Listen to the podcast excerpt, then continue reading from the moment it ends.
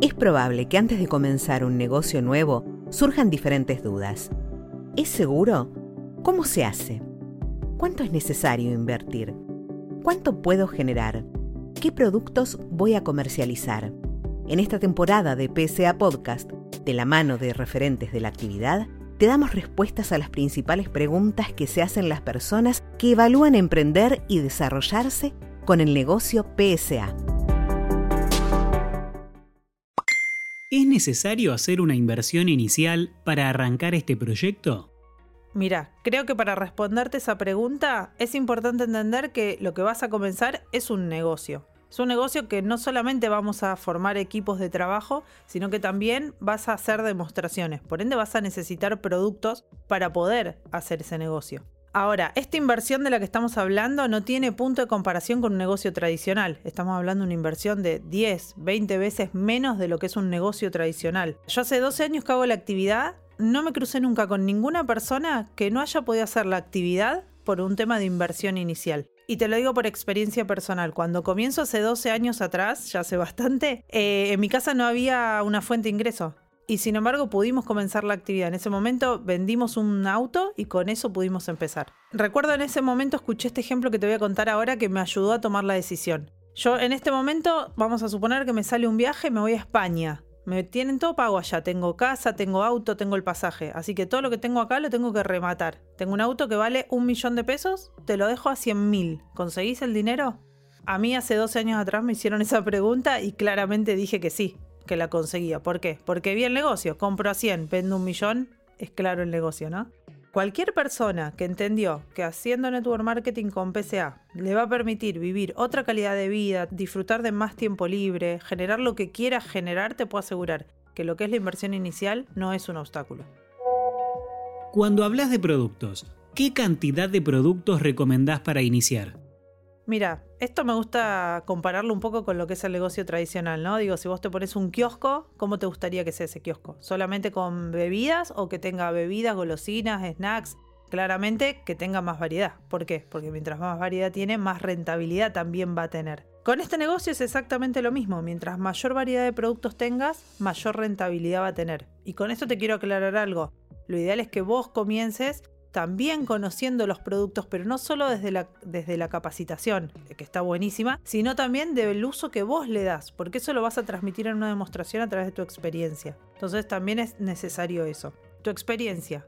Y luego un stock que te permita abrir tu negocio todos los días y con la mayor variedad posible.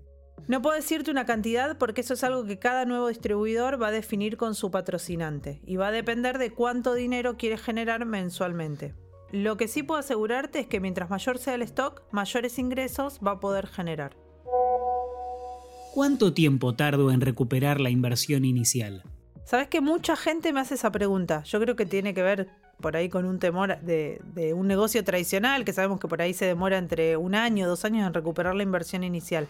La realidad es que acá la persona que quiere la gran mayoría la recupera en el primer mes, incluso a veces antes, ¿eh? Obviamente todo esto con formación, con acción, abriendo tu negocio todos los días, se puede recuperar en el primer mes tranquilamente. También me parece importante aclarar que si bien está buenísimo comenzar con un buen stock, tener variedad, eso te va a permitir crecer más rápido, generar más ingresos, hay personas que inician con un menor capital.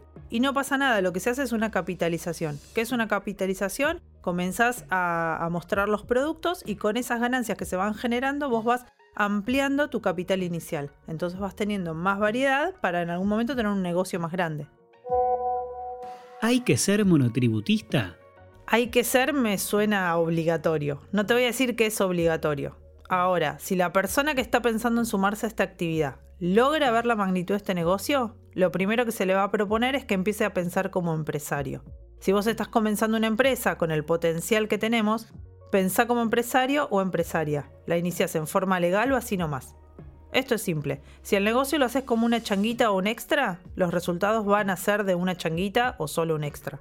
Si lo tomas como un emprendimiento, los resultados van a ser congruentes a eso. Ahora, yo lo que te voy a recomendar es que lo veas como empresario, con la misma seriedad que un empresario abre una empresa, porque eso es lo que vos estás haciendo, abrirte una empresa.